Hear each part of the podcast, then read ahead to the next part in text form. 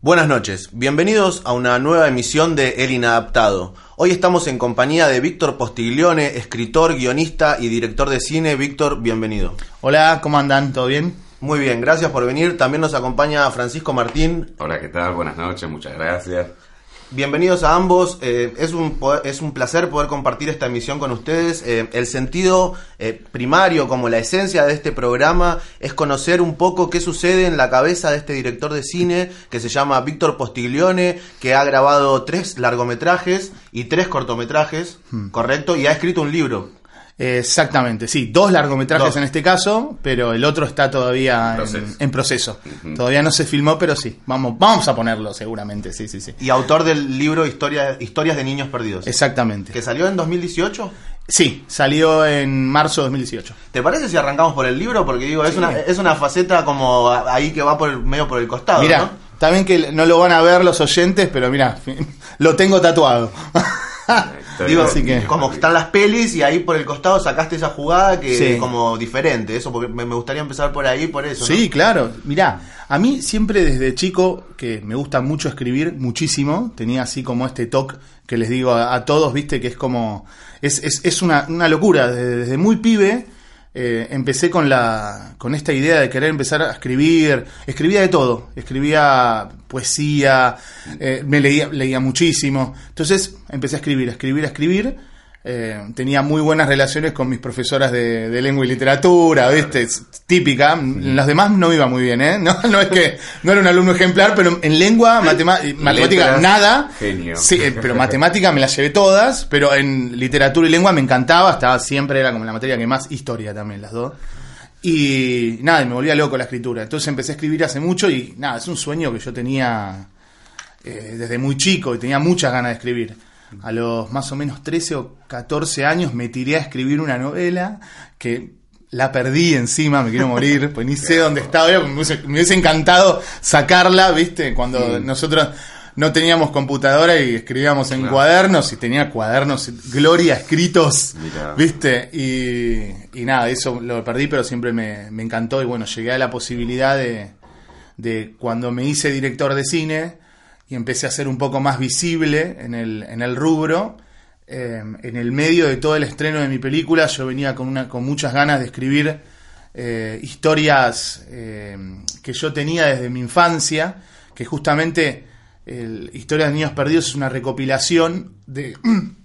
Ay, perdón, el mate, chicos. no hay problema, no hay problema. Pasarle un ¿Se puede editar esto? ¿Dónde quedó el mate? Viste que el mate es Perfecto. traicionero.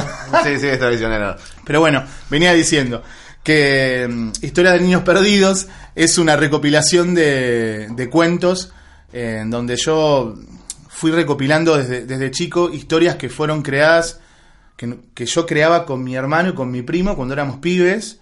Y nada, jugábamos en el barrio. Era- yo todavía quedé en esa época, quedé en esa época de, de- No, no, te agradezco. Es que fue el mate el problema. Es la yerba la que me hizo, viste, atragantarme. Eh, no, pero como reitero otra vez, que jugaba con mi primo, con mi hermano, muchas historias. Y siempre jugábamos en la plaza, en el barrio. Entonces, nada, imaginábamos, pero locuras que bueno, hoy en día ahora eh, eh, los chicos de, mi- de lo que cuando era mi edad la vuelcan en las plataformas, en las redes sociales y en los videojuegos, que no digo que está mal, pero es otra es otra generación. Nosotros teníamos que usar la cabeza para divertirnos, no nos quedaba otra, no nos quedaba otra. Entonces fui- me, fui, me fui metiendo en esas historias que sí pude escribir algunas, me quedaron algunos bocetos que pude encontrar. Cuando era chico dije, yo esto lo quiero hacer un libro y dárselo a esta generación, para que entienda también cómo nosotros jugábamos, cómo, cómo nos divertíamos y cómo eso me llevó a mí a ser hoy en día el profesional que soy. Porque gracias a que yo implementé eh, esta, esta creatividad cuando yo era chico, hoy vivo de esto, del de ser guionista, de ser director de cine, de escribir un libro. Entonces eso un poco se lo quería transmitir a, a- a la- esta generación, ¿no? Que también nada, puede suceder. Es súper interesante el concepto que planteas. ¿De qué barrio vos decías jugando en el barrio? ¿De qué, en- de qué barrio sos oriundo? Fui- mi familia fue muy nómade, viste, tenía muchos problemas en ese sentido. Entonces, donde más me, me crié, yo vengo desde, no sé, he vivido en Mar del Plata, he vivido en Vicente López, después me vine a vivir a Palermo muchos años, después estuve en Almagro, estuve en Mataderos, o sea que barrios, barrios, paternal, me crié mucho con los barrios de Capital acá y también en, Mar del Plata también, y, nada, te puedo decir que fui sacando un poco de todo de los barrios, eh, pero no sé, en, si vos lees el libro, eh, no sé, tengo historias escritas cuando yo veraneaba con mi papá en Villa Gesell, que veraneábamos muchísimo, cuando Villa Gesell era la nada, la nada misma. Había una cuadra que era el centro y todo lo demás eran calles de arena y no había más nada, no había más nada. Entonces cuando éramos muy chiquitos, estoy hablando. Eh, y bueno, mis historias van desde, desde, esa, desde esa época, ¿viste? Entonces te puedo decir que también hay historias en los barrios de Palermo, cuando Palermo viejo no era esto, no era lo que es este Palermo Hollywood, así muy top, que era antes era un barrio, un barrio como cualquiera. Yo tengo, tengo ganas de, eh, comprendí, digo, que tengo ganas de hacerte una pregunta porque, perdón que interrumpa, me parece que viene un poco atado a esto, ¿no? Digo, puntualmente eh, sobre el tema de la trata de personas. Es como que aparece de forma reiterada en, tu obra dos veces, si no me equivoco. Digo, ¿cuánto tiene que ver el hecho de haber recorrido el país? Porque digo, es una problemática que para conocerla hay que estar en la ruta, ¿viste? Es algo que tal vez el, el, que está inmerso eh, o encerrado en una burbuja como citadina de la oficina, es como que no comprende como el alcance de lo que es la trata de personas. Digo, y aprovecho para decirle a los, a los que están escuchando que es eh, como el eje de, de tu ficción eh, que se está grabando y que se va a estrenar próximamente. Exactamente. Sí, mira, el tema de la trata a mí siempre me... Quizás eh, nunca lo pensé desde ese lado, eh, pero, pero sí, es, es, un tema muy recurrente que, pasa, en, la verdad, no, no solo rutero, ¿eh? mirá que en, en lo que es Capital Federal, no sé, cuando empecé a investigar sobre este tema, vos no sé, no te das cuenta y por ahí a la vuelta de este estudio tenés un, un, aguantadero. ¿Viste? Eso sucede. Lo que pasa es que está más, digamos, culturalmente visto en las zonas de, de, la provincia de Buenos Aires, de Misiones, de lugares donde, donde, donde está más visible. Pero también están acá, también en, en, los lugares porteños, citadinos, ¿viste? Eh, sí, puede ser que cuando yo era, cuando yo era chico vi situaciones y cosas que me imagino que también me fueron a mí eh, metiendo en el, en, el, en el tema. No sé, mi viejo era marino mercante. Eh, yo nací, en realidad, mis papás son argentinos, pero mi papá trabajó muchos años en Paraguay y yo nací en Asunción de Paraguay. Entonces, hay un, supongo que hay conexiones que, que después cuando yo fui revisionando la, la historia, me gusta mucho la historia. Como conocimientos que llegaron eh, de forma inconsciente tal vez a vos, como de ver y después fueron como resignificándose a medida que te formaste intelectualmente. Exacto, sí, sí, sí. Y a, mí lo que más me, digamos, lo que más me prendió la lamparita por el tema de la trata de personas fue cuando un día eh, empecé empecé a ver en un documental en la, en la televisión un programa que era que le decían, se llamaba La esclavitud del siglo XXI y eso me, me, me, me, quedó raro en la cabeza, me sonó raro. Y yo decía, la esclavitud, como todavía sigue habiendo esclavitud, no entiendo. Me lo puse a ver y veo la imagen de una nena, de una, nena de unos 8 o 9 años, que estaba sentada como en una, una especie de, ban, de banquito, de tipo atril, y había mucha, mucha, mucha gente de, de, dinero, adinerada, pues se notaba, que mm, la estaban subastando a la nena. Y levantaban las paletas ¿Quién da más? Tú, tú, me, se me heló la sangre, empecé a investigar sobre la esclavitud del siglo XXI y empecé a ver la cantidad de casos que, hay, que nada, nosotros conocemos pocos, pero es impresionante la cantidad de casos que hay de, personas, de familias que fueron eh, víctimas de la trata, porque además, y bueno, y lo peor es cuando empezás a descubrir cuál es el modus operandi de ellos, ¿viste?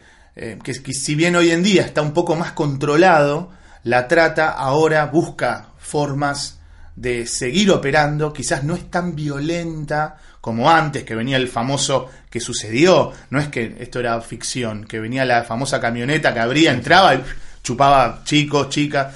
Ahora quizás no se ve tanto eso, pero hay muchísimas maneras de manipulación para seguir manejando. Totalmente, son eh, una- antes era como el secuestro más duro, la, la, la retención más dura de la mujer de tenerla encerrada y hoy eso ha ido como mutando a una especie de secuestro virtual en la que está bien, la mujer que está en, eh, retenida en un aguantadero de capital, por decirlo, puede ir, al, puede ir al supermercado chino a comprar algo, puede ir a comprar cigarros, pero en la que se va del lugar y se escapa para siempre, probablemente le pase algo a su familia en Salta, Exacto. a su familia en Dominicana, digo, es como Exactamente. un secuestro virtual como muy, muy severo también. Psicológico, Psicológico. psicológico. total. Por eso te digo, y es más, hay, hay chicas que por ahí hasta trabajan y, y ellos te dicen que no son víctimas de la trata y lo son, porque indirectamente no se dan cuenta que están siendo manipuladas, que son esclavas, que están, viste, atrapadas. Tengo una pregunta también que me parece muy importante y que se me ocurrió recién al ritmo de lo que vos comentabas de historias de niños perdidos del libro, como este, este, este sentido de generar y despertar conciencia en las nuevas generaciones. Para la película eh, que vos estás grabando ahora, eh, uno de, los, de los actores, digamos, de los protagonistas, es un, un chico que, un adolescente que, digamos, fuera de la ficción, en su vida real, es rapero, ¿no? Entonces digo, a través de, de- de su esencia y de, y de su alma, vos también vas a atraccionar que un montón de personas hacia tu peli, digo, que van a tomar conciencia, tal vez por ver ese rap- por ir a ver la peli del rapero, van a tomar conciencia de una problemática que puede afectar tranquilamente a sus madres, a sus hermanas, digo. Exacto. Eso me parece como muy loco, digo, es algo que se repite en tu obra, entonces esta idea de generar conciencia. Sí, sí, sí, sí. Y además, mirá, es, es muy loco lo que nos está pasando con, con el protagonista, con Manuel, Manuel Weinstein, que es réplica.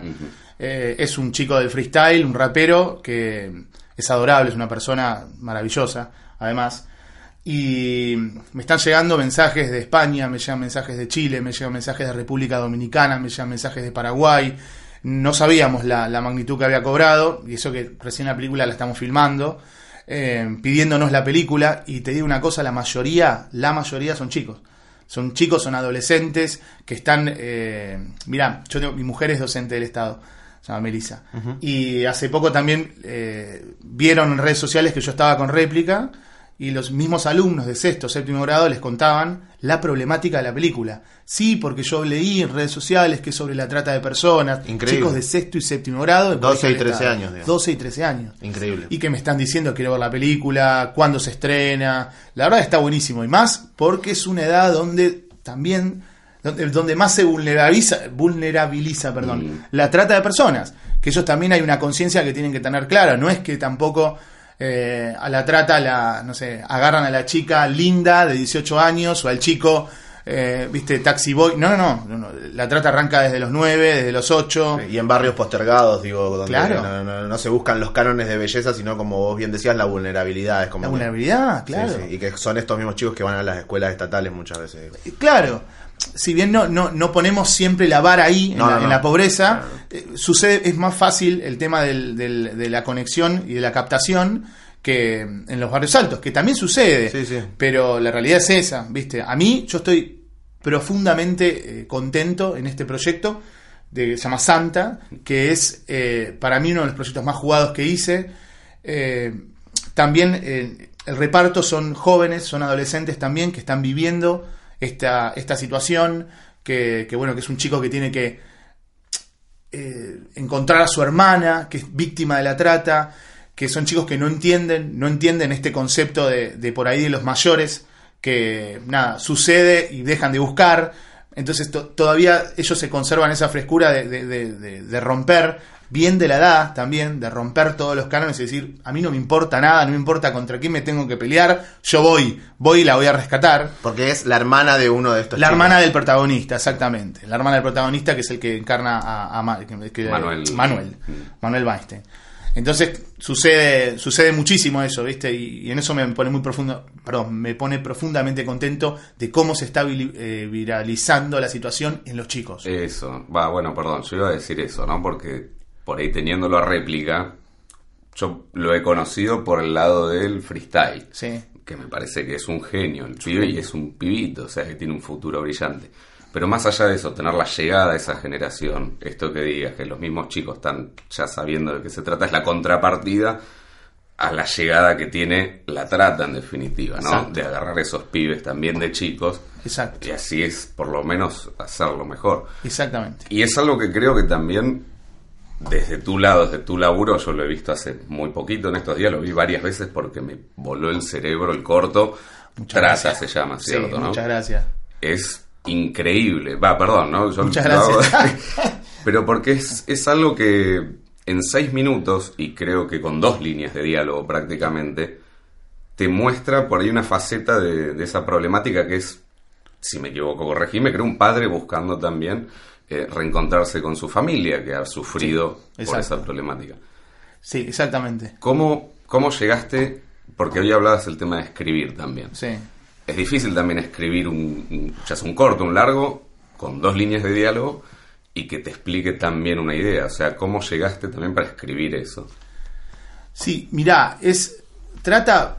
Trata. Es un- uno de los trabajos que más amo. Que más amo porque fue también la, la ventana que, que me abrió a este, a este hermoso mundo de la, de la, cinematografía. Trata lo hice cuando nos egresamos de la, de la escuela de cine.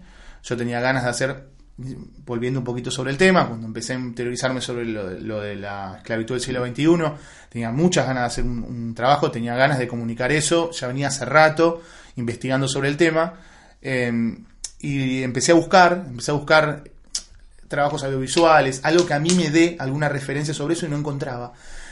Y lo que más encontraba eran eh, siempre las entrevistas de las madres hacia sus hijos y no encontraba la mirada del padre. ¿no? Entonces empecé yo a, a buscar empatía desde ese lado y decir, ¿qué haría yo si a mi hija le pasa esto? ¿Cómo yo buscaría desde mi lado? Y empecé a pensar, a decir, quizás me haría pasar por cliente, porque la verdad es que la prostitución la consumen más lo- los hombres que, las mujeres, me haría pasar por cliente y la buscaría. Ahí empezó la idea que me surgió. Eh, y encontrar también, ver los diferentes puntos de vista de cómo sufre una, una, una, persona, una familia, ¿no? La construcción de una familia. La mamá, el papá, en este caso, ahora son los chicos en Santa, ¿no? Después yo hice otros trabajos donde la mirada es de la mujer, ya más desde la violencia de género, que eso seguramente después lo vamos a hablar. Y entonces, en este caso, me, me- centré en la mirada del padre, que cómo, de esa manera, cómo lo haría. A mí me gusta mucho trabajar la puesta en escena cuando nosotros contamos un relato.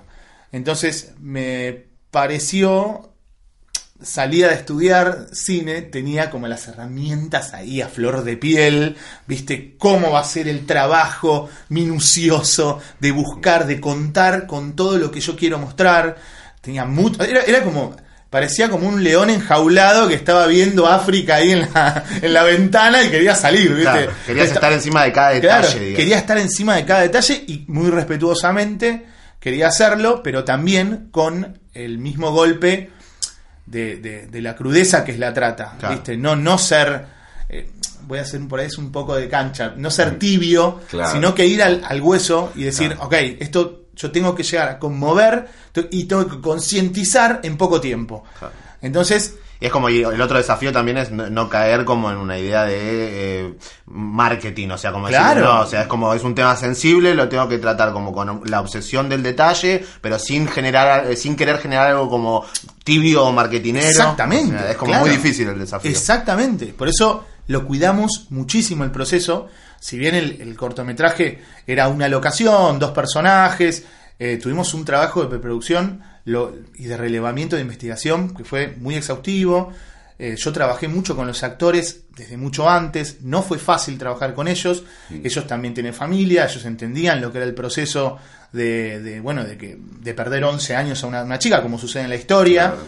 Eh, entonces, mi trabajo fue muy fuerte desde el lado también actoral, además de lo, lo- lo que yo trabajé en narrativas de la puesta en escena. Sí, la dirección actoral sería, ¿no? Claro, eh, no sé, desde ya desde la puesta del casting, buscar a una chica que no tenga los cánones de, una, de, de una- de un físico privilegiado, desde la elección, perdón, desde la elección de los planos, donde mm, si yo hacía, ejercía planos de detalle, no iban a ser en la figura de la mujer, sino en las partes, no sé, el sudor de una frente, un hombro, una pancita, viste, media desequilibrada, Sí. y no buscar el, el- justo la típica figura femenina, ¿no? Donde, donde buscaría el, el hombre que consume. Lo mismo, bueno, y ahí viene el doble juego. de jugar con, con el personaje de, de, de Oscar Coronas, que la verdad lo, lo hace muy bien. Excelente. Y Natalia Basis, los voy a nombrar porque la verdad que son, son dos muy buenos actores. Mm. Y de Oscar, que al principio uno cree que estás, es un cliente, un viejo verde, Claro. perdón por Oscar, ¿no? Pero un viejo verde que, que está yendo a buscar a un- consumiendo una chica y el giro aparece, ¿no? Cuando, cuando nos damos cuenta que es un padre que está buscando una hija, ¿no? Claro, claro. No, pero está bien. En, en un principio pareciera ser como un prostituyente, digamos. O sea, Claro. sí. Sí. era la idea. La idea era, era un poco generar eso para, para, para que el golpe sea más, más efectivo ahí. ¿viste? Sí, y también volver a mencionar esto, o sea, hay en seis minutos dos líneas de diálogo, esto se Sí. explica prácticamente desde lo visual y me parece que es excelente el laburo de ese. Yo Sí. tal vez tal vez me equivoco, corregime respecto de la pregunta que hace él. Pienso que la, la, la ausencia del diálogo también tiene que ver con a la, a la hora de reflejar eh, como el dolor de esas mujeres. Claro. Es como que, digo, son, son dolores que muchas veces no, no tienen palabras, son dolores que muchas veces son en el silencio del aguantadero, en un cuartito, en Exacto. un colchón sin sábanas, y digo, donde la palabra tal vez es como que prácticamente no existe porque digo, de hecho son mujeres silenciadas, ¿no? Bueno, es que sí, justamente busqué eso. Busqué, busqué el silencio de las palabras. No había mucho que decir tampoco. Me- me- lo único que me pareció eh, simplemente poner eh, la línea de diálogo para, para te- terminar de cerrar el concepto, ¿no? De lo que quería contar Mm. eh, y nada más. Le- la verdad es que fue un trabajo que ahora lo hice hace mucho y Sí. me están empezando a venir no las, la- las imágenes de esa, e- desde esa época pero me acuerdo que no sé siempre cuando investigué sobre el tema generalmente las chicas secuestradas trabajan mucho eh, se, aferran a algo en este caso yo en- había armado un como un altar de santitos, ¿no? De, de, de Gauchito Gil, que es un poco lo que ellas ahí en ese, en ese, en ese vuelcan su fe, intentan tratar de esquivar todo este, este, este mundo que, que les presentan, ¿viste? Entonces ahí también me metí, me metí en ese juego. Eh, y no, y por ejemplo el trabajo que yo hice con Natalia en, en Trata, lo que yo le decía, por eso eh, se trabajó mucho la repetición y el, trabajo de montaje, donde no sé, una persona fumaba y dejaba, fumaba y dejaba, o el vaso que sube todo el tiempo. Bueno, es que lo que yo le decía es, tenemos que relatar esos 15, 11 años que él hizo siempre lo mismo. Siempre hacía lo mismo, siempre hacía lo mismo, mismo, mismo.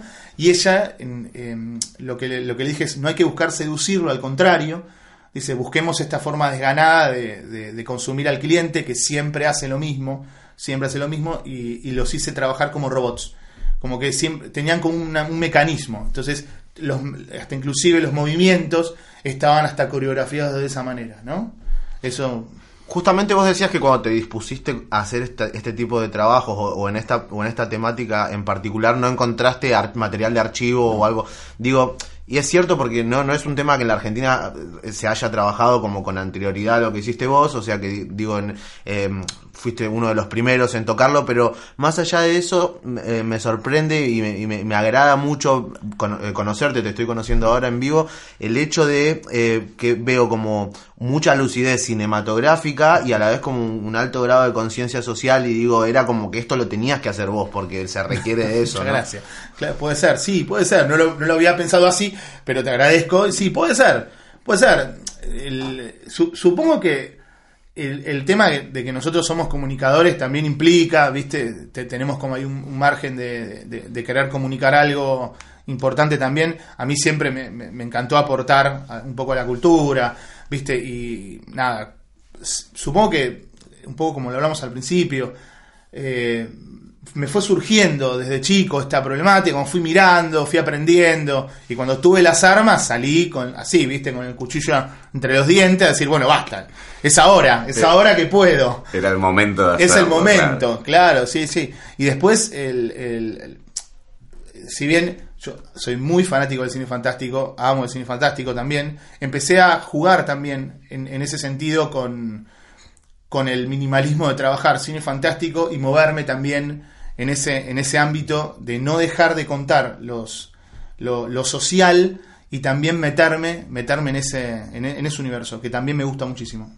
Está fuertemente vinculado, vos mencionabas recién el tema de la violencia contra las mujeres, porque digo, de hecho, como los especialistas dicen que la esclavitud es tal vez la manifestación como más cruda de esa violencia que se percibe desde el acoso en el transporte público hasta lo que sea, digo, hay como Sí. miles de formas, pero la más dura es la, la, la esclavitud, digo, es una persona literalmente como retenida contra su voluntad bajo Sí, maniatada, sí, sí, sí, es terrible. Sí, sí. Es, es terrible la- el, el- el poder de, de- que ejercen sobre, sobre las mujeres.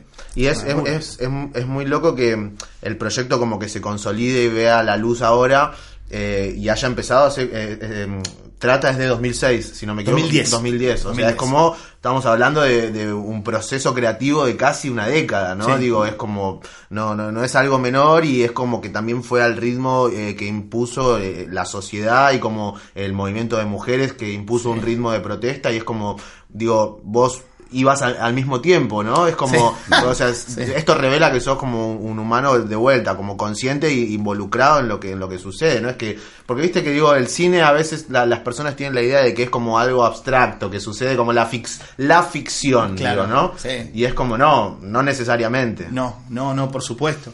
Mirá, el, y después de Trata nosotros hicimos en 2012 Violencia Madre, que es sobre un caso estricto de violencia de género. eh, y después en 2016, 2016 estreno una historia breves que se llama El Plan, que también es una historia muy dura sobre, sobre chicos que tienen que ver cómo un padre la mal- maltrata a una mujer. Ahí empecé a mirar la, eh, empecé a meterme desde la mirada de los chicos también y desde, un proceso de, eh, también que fue muy difícil trabajar porque tuve que eh, yo metí una coach para trabajar con ellos era un tema de muy muy difícil empezar a abordar chicos de 9 y 11 años que bueno tenían que entender que tenían que matar al padre para salvar a la madre. Son cosas como muy fuertes que fueron, que fueron eh, eh, eh, surgiendo. Sí, es un camino que yo vengo llevando hace tiempo y tenía muchas ganas yo de, de- de hacer un largometraje sobre esta temática y nada, se dio, por suerte se dio, costó. Y ahí de, vuelta lo de generar conciencia, porque digo, vos trabajás con un actor de actores de entre 9 y 11 años, que digo, muchas veces a esta edad hay chicos que tienen como un cierto recorrido, que han participado Sí. en publicidad o lo que sea, digo, pero que tal vez justamente al ser un niño de 11 años que viene como de un, un lugar donde se lo ha cuidado y desde temprana edad se lo ha estimulado para el desarrollo de, la- de las artes, no tenga la, eh, como la idea de qué es la violencia de género, Exacto. digo, entonces otra vez, no generando conciencia en la audiencia, sino también en el propio elenco, Sí, digo, claro. ¿no? Es como... Sí, sí, sí, sí, sí. Eso, y bueno, y de eso por eso trato de trabajarlo. Generalmente cuando yo tengo un menor dentro del, del set, trato de tener algún algún chico que sea psicólogo o coach, una persona que me ayude Sí, también a que también ellos puedan codificar el mensaje de manera positiva y que no sea algo que los afecte. Sí, que es algo pedagógico para ellos también, que puedan aprender y que puedan también procesar esa información que obviamente es Exactamente. fuerte. Es muy fuerte. Entonces ellos tienen que entenderlo también el lado positivo de entender que eso es algo malo y que se, pero que se puede salir, no que se queden in- inmersos como siempre pasa en la violencia de género, en, en- en un, en un círculo que no se que, que es muy difícil, más obviamente para la mujer en este caso salir. ¿Viste? Pero bueno, eso es por, por una- un tema social que, bueno, por suerte estamos un poco ya. Eso, eso es lo que creo que se decía hace un ratito también en este proceso de estos últimos 10 años que se ha, creo, ya instalado el tema para mejor, Sí. para concientizar y demás. En lo que fueron tus obras también de corto se ha ido también eh, desarrollando, lo decías hace un ratito, violencia madre también es claro ejemplo de violencia de género Sí. y cómo también ese vínculo tóxico atrapa y, y no deja salir. a veces. no deja salir, y no deja salir. Sí, me, me costó el como cuando yo hice violencia madre, que también le fue, le fue bastante, por suerte tuvo bastante repercusión a- acá y afuera.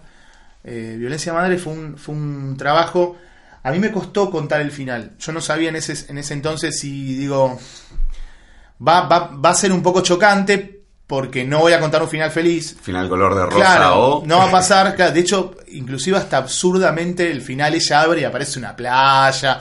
Fue todo buscado eso, Claro, ¿viste? Era sí, sí, sí, muy simbólico. absurdo simbólicamente eh, para, para decir, mirá, mirá la libertad que tenés, dale, salí, y ella no sale. Pero cuando terminé de tomar esa decisión fue porque, ah, la investigación no salen. Claro. ¿Viste? Entonces dije, si yo llego a, a- si yo codifico, muestro un mensaje donde Ah, bueno, pero salió, pero salen, ¿viste? Mm. No, no, no es así, porque mi mensaje no era ese, justamente era tratar de salir de ese círculo Mm. de, de- de violencia al cual no se puede salir, ¿viste? Lo trabajé mucho con Ana, Ana Celentano es la protagonista, una, una actriz del carajo, y lo trabajé mucho con ella cuando, cuando hablamos y, y- y decíamos, ¿viste? Es, es muy difícil el... Porque además se- la violencia de género eh, también es una es como un- es un mal invisible, Mm. ¿viste? Es Sí, un sí. mal invisible. Uno no se da cuenta y lo tenés al lado, ¿viste? Sí, en cosas mi- micromachismos le llaman Claro. la- machismo, Sí. claro. Uno no se da cuenta y, y- y lo, lo empezás a ver. Que los ¿viste? tenemos todos, lamentablemente. Claro, Sí, por sí. eso por ahí que Sí, empezar. por suerte, por suerte, es que sí, sí, nosotros también eh, la, la conciencia que tenemos que despertar es feroz Mm. y darnos cuenta de un montón de cosas que nos, que nos presetearon cuando éramos chicos, viste, y, y que por suerte, por suerte, una gran cantidad de, de- de- de- ya de, hombres est- Mm. estamos empezando a, a mirar y decir, antes de, pará, está mal esto, no, ¿entendés? ¿Viste? Sucede mucho en los grupos de amigos, ¿viste? Cual, El grupo sí. de amigos es, nosotros es impresionante. Más a nuestra edad Sí. es una locura, los grupos de WhatsApp. Pero somos nosotros los que tenemos que decir como, che, Che, basta. pará con esta foto, boludo, no me mostrés la foto de esta chica. ¿Entendés? Empezar a, a- a concientizarnos desde ese lado, ¿viste? Sí, como en el uno a uno, ¿no? Como trabajar mente por mente. Es me- sí, y no- yo sé que no es fácil. No, no, es fácil para nosotros y no es fácil para las generaciones más viejas todavía. Claro.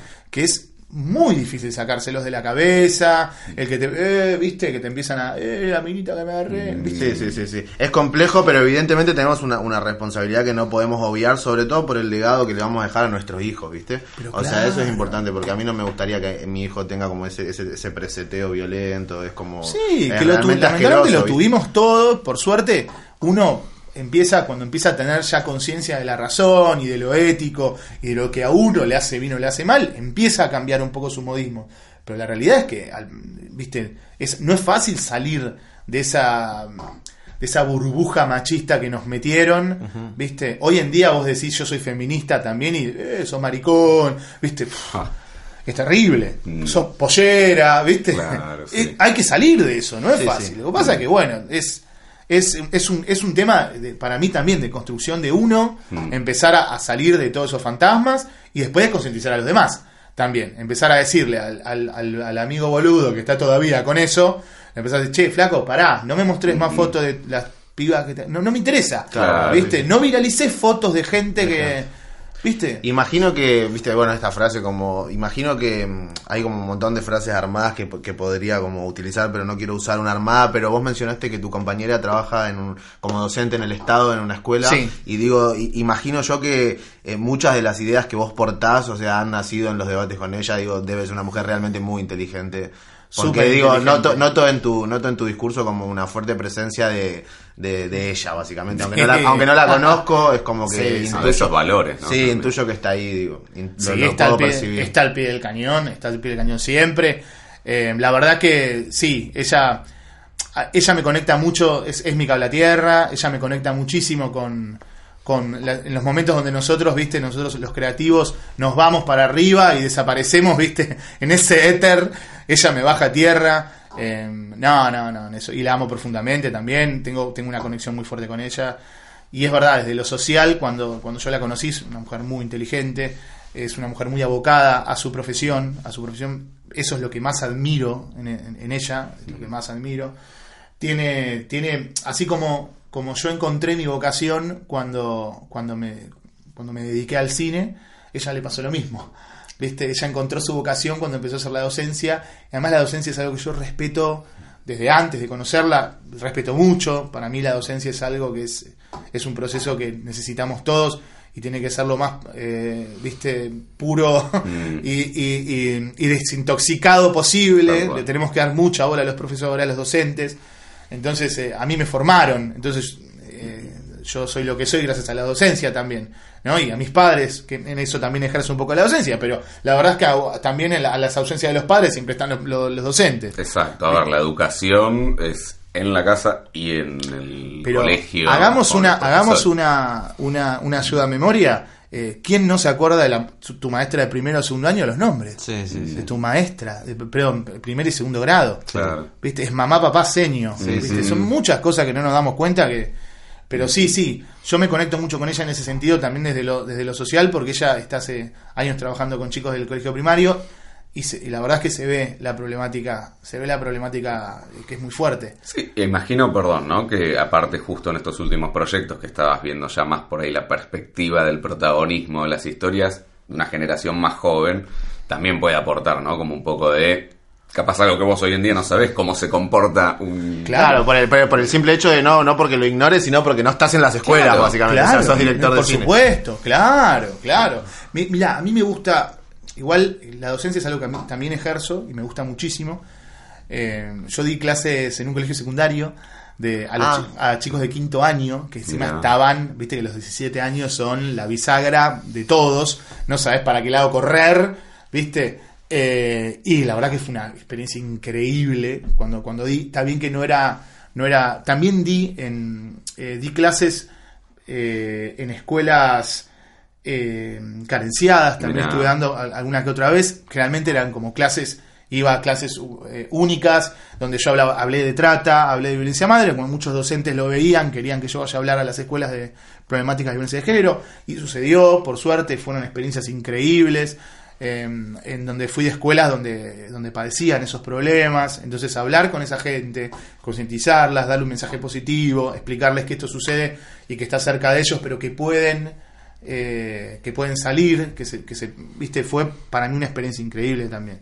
Viste, en ese sentido, en ese sentido, eso fue lo que me abrió mucho eh, trata, violencia madre, el plan, esos cortos que me, me dieron esa visibilidad también para poder ir a, a contar un poco y a poder a contar un poco la experiencia eh, a muchos chicos. Yo soy muy fanático de las nuevas generaciones, al contrario de lo que la mayoría cree, yo tengo mucha esperanza por la, la nueva generación, a mí me parece que tiene una cabeza maravillosa, al contrario de que, eh, sí, Mm. como todo, como todo, hay, hay, hay, eh, hay problemas sociales que, bueno, que hacen que los chicos hoy en día, no sé, se estén muy inmersos en la tecnología, Tal cual, sí. ¿entendés? Pero igual hay algo, hay una visión positiva también yo creo dentro de eso, porque, eh, no sé, hay, los chicos tienen llegada a información que nosotros nunca tuvimos y ahora ellos pueden formar opinión desde mucho antes que nosotros. Sí. Sí. Chicos, la realidad es que a nosotros la, la formación fue cuando vimos, entramos en la facultad, Sí. y nos dijeron, ¿viste todo lo que aprendiste antes? Bueno, bienvenido a la vida, flaco. Esto es, a ver, ¿viste? Es la realidad. Es cierto, Eh, eh. Te abren la cabeza, ¿viste? Bueno, ahora los chicos, yo veo a mis sobrinos que, que, que tienen eh, edades diversas, ¿entendés? Y, y consumen todo tipo de cosas diferentes. Que tienen, ellos ya están formando opinión. Está bien, sí, se están metiendo un poco en el mundo de los padres, pero bueno, es una cuestión. es- puede ser positivo o negativo eso, ¿eh? Puede ser positivo o negativo. Por eso te digo que tengo ahí. Yo, yo, yo tengo mucha eh, confianza en, en- en estas generaciones, así que nada, voy para adelante con eso. Víctor, no sé si hay algo que no te hayamos preguntado y que vos quieras decir, eh, algo más sobre cuándo estrena la peli, dónde se va a poder Por ver. un poquitito más de detalle. de Hablemos un poquito- peli, sí, dale. eh, para Algunos sacar un poco Yo de- encantado, por mí podemos conversar, Sí, sí. encantado de seguir conversando. Bueno, eh, Santa la estoy filmando todavía. eh, me Está quedan. interior de la provincia de Buenos Aires estuvieron rodando. ¿no? Estuvimos en Uribe Larrea, en, en Cañuelas, que nos trataron muy bien, que les agradecemos. La verdad que nos dieron absolutamente todo lo que pedimos. eh, nos facilitaron muchísimo. Fue, es, es, porque todavía no terminé, es un rodaje bastante complejo. Eh, es, con- es un rodaje de batalla con pocos recursos. Eh, si bien la peli es una peli que se va a estrenar en el cine, que está por Inca, bueno, es un, el- la problemática del cine está bastante, está bastante bastardeada, entonces est- está difícil. Entonces Un estamos, presupuesto bueno, acotado. son presupuestos muy acotados, entonces estamos Digo, igual no creo que sea un problema para vos el presupuesto acotado. O sea, ya digo, después. Ya está. Ya a estas alturas, pero nada, igual el estrés lo vivís. Sí, Claro. el estrés lo vivís. eh, hay que manejar una comunidad donde tenés que estar trabajando con, viste, muchas horas y que la gente se, se, enamore del proyecto como, como yo, viste. Por suerte estoy muy contento con la gente con la que estoy trabajando, estoy muy contento con el reparto. Eh, bueno, me falta ya la mitad de la peli que la vamos a empezar a filmar ahora a fines de julio. Eh, Eso es lo que tiene, ¿no? Que los procesos, antes uno podía filmar la película de 3, 4 semanas de corrido, bueno, ahora tenemos dos semanas y intermitentes. Bueno, pero es por un tema de- de, bueno, de- de- del presupuesto. Y bueno, te queremos terminarla este año, queremos empezar, bueno, estrenarla ya el año que viene, que tenga mucha visibilidad en festivales, porque me interesa siempre contar este mensaje. Y nada, y estoy muy, muy, muy eh, entusiasmado de que los pibes están metiéndose con, y tienen ganas de verla. Y eso a mí me gusta porque como yo soy tan fanático del cine, me encantaría que los pibes entiendan lo lindo que es ir a una sala de cine a ver una película también. De verdad. Que no sea solo, viste, el, en el iPad o en el, o en el celular. Sí, no, obvio, no. Eso me encantaría. No por plataforma, y- y sino aparte- por cine, cine, de verdad. Sí, de verdad, y aparte, digámoslo, la entrada sale, sale 30 pesos en el, Claro, cine, en el cine estatal. Digo, claro. Y es un plan hermoso Es para poder ir con una compañera, o con un compañero, con quien sea. Te vas con cuatro o cinco pibes, salen del colegio, se van, no sé. Como me gustaría poder, me gustaría poder llegar también a ese, a ese, a ese público que, que entiende que vuelva a querer un poco las salas de cine, que ahí sí, donde me, viste, me, me, me, me- me da mucha, me da mucha angustia de que, de que las salas de cine están, viste, se están alejando un poquito de esta, Sí. de este, Sí, es de este público. Pero bueno, me encantaría. Así que, no sé, y bueno, Ojalá. nada, y, y ojalá estoy muy entusiasmado. Me, me- me gustaría mucho que la peli tenga, tenga esa repercusión y que, bueno, y que salga como estamos, con la expectativa que estamos esperando. Vi que estuvieron eh, grabando, subiste unas fotos en tus redes sociales, había frío, viento un día, ¿no? Como que nublado, lluvia. Eso de todo. Sí. De todo. Eso, llovió, se nos cortó la luz, eh, hubo accidentes en la ruta que hicieron que, que se retrase el rodaje. Tenemos un plan de rodaje muy escueto y cualquier imprevisto nos mata.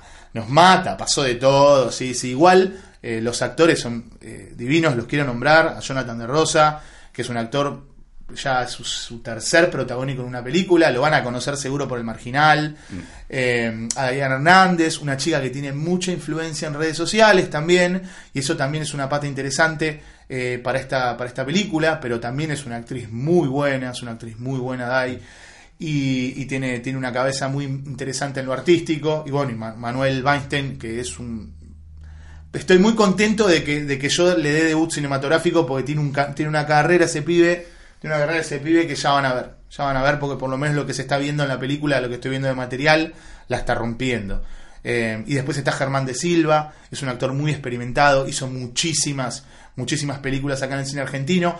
Es eh, seguramente cuando lo, lo- se- se- lo ve- vean la imagen lo van a reconocer. Eh, está también Cristian Salguero, también actores que se, se re- se conocieron en, en Gallo para Esculapio. Hay, hay, un, hay, hay un montón de, de- de reparto. Y hay sorpresas que todavía no puedo contar. Es un, un gran grupo que pareciera de nuevo como armado a medida de tu gran obra, ¿no? Digo, pareciera como momento justo, lugar mucho todo eso. en eso no te voy a decir porque no me gusta hablar mucho de, de- de- de grandilocuencias, pero yo te agradezco. No, ojalá, como ojalá al, al nombrar como digo el, eh, como los antecedentes de quienes están trabajando Sí. con vos y al percibir el, el entusiasmo que vos le estás poniendo a tu proyecto digo aunque digo eh, todavía es verdad no se puede decir que es tu gran obra porque no ni siquiera salió la peli Ojalá. entiendo ese punto pero digo pareciera como que vos le estás poniendo la vida para que sea tu gran obra esta o sea, Sí, digo a pesar estoy- de que ya has ganado el premio del Inca Ópera Prima digo Sí, sí, sí, gané varios premios. Ópera Prima es el nombre no, No. Sí, gané Ópera Prima, gané Ópera Prima, gané Historias Breves, eh, em, gané concurso nacional de cortometrajes, gané eh, también eh, cortome- no, perdón, largometrajes regionales, que es con la que pude hacer Santa. Eh, y ahora declarando interés una peli, mi tercer peli declarando interés, que también estoy empezando ahí a, a- a tocar hilos para que la peli funcione. O sea, fomentarla desde ahí también. Digo, claro. Sí. pareciera como que más allá de todos esos galardones que son súper válidos, eh, a esta peli le estás poniendo Mucho. todo. O sea, Y sí, mira, lo hablaba ayer, lo hablaba ayer con un, con un amigo que, que es una, yo siento que es una, es, es, es una película que de verdad le estoy, le estoy poniendo, le estoy poniendo eh, la- hasta la salud, ¿eh? Vengo de una semana gripe fuerte, viste, le vengo poniendo la salud y sí, siento que, siento que di un salto, eh, hablando artísticamente, en este caso, di- siento que di un salto cinematográfico muy importante porque es una apuesta muy jugada hasta desde los planos. Eh, se trabaja muchísimo la, la- el, el trabajo de los planos secuencias sin cortes, que eso es algo que venía trabajando poco y tenía muchas ganas de hacer. Qué interesante eso. ¿Pod- ¿Podés contarle a quien no sabe algo de cine, a a quien está escuchando y tal vez tiene el concepto de video qué es? ¿no? Mira, el, plano- el plano secuencia es un. eh, Se, se le dice a, un, a una secuencia de, de imágenes donde vos no cortás la cámara. En ningún momento. Entonces lo que tenés que trabajar mucho es la coreografía. ¿No? Y te tiene que salir todo bien, porque ante un error hay que cortar y empezar de nuevo. Lo que, ten- lo que tiene bueno el cine es que nosotros podemos fragmentar, a diferencia de una obra de teatro, ponele. Nosotros fragmentamos y entonces hacemos planos contra planos de rostros, de caras, de manos, de, de paisajes. En los planos secuencia no. El plano secuencia es una cámara que no corta. Es como un vivo en un programa de televisión. Claro. ¿Viste? Donde en un vivo no se puede uno equivocar porque ya está. Entonces lo, lo que sucede acá es que si uno le sale mal pierde mucho tiempo y la verdad es que las puestas inclusive, nosotros cuando hacemos cine hacemos puestas de luces, puestas de, de, mm, de puesta en escena, son un montón de, de- de cosas que tienen que estar perfectamente orquestadas para cuando la cámara se maneje, gire, corra, vaya para arriba, para abajo, no se vea nada de eso, no salga. Entonces la verdad que es un trabajo muy, muy minucioso y bastante largo de hacer. Entonces acá me la estoy jugando mucho con esos planos. Así que... Te estás desafiando a vos mismo, ¿no? Sí, sí, sí, sí, sí. Sí, porque ya desde, ya desde la creación desde el- de la película es así.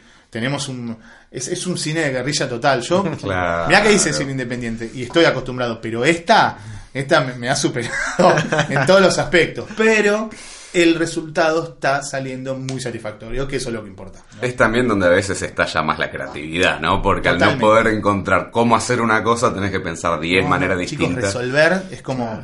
Por eso me, me causa gracia porque dicen, no, ¿y qué hacen los directores? No sabés lo que hacen los Hacen muchísimo los directores. Muchísimo. No es que estoy sentado y digo acción corte. Por favor, chicos.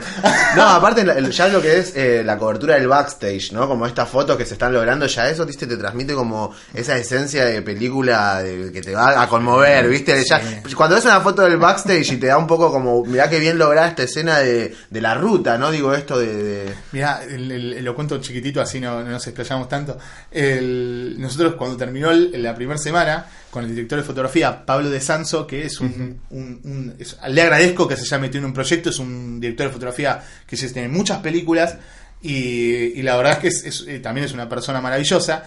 Y nada, tiene mi edad, también es un poco más grande que yo. Entonces, nada, la edad un poco nos juega en, en rodajes así, ¿viste? No tenemos 21 años y salgo en remerita a correr por el barro, Y ya está todo bien. No, y bueno, imagínate, haciendo planos donde él tiene que agarrar la cámara, a correr, y es medio, que no se enoje Pablo, medio gordito como yo, nos cuesta hacer, ¿viste? Corríamos, corríamos en el barrio, nos rebaleábamos, nos caíamos. Entonces después nos cagábamos de risa porque al, al- a- después pasada la semana de rodaje nos mandábamos mensajes diciendo, che, a vos también te duele la cintura, me duele la rodilla. No, a mí me duele acá, estoy hace dos, dos días en cama. Sí, yo también, estoy con antibióticos. Así, literal. Con la. Eso habla muy bien de, de, de- de lo que le estamos metiendo a la película.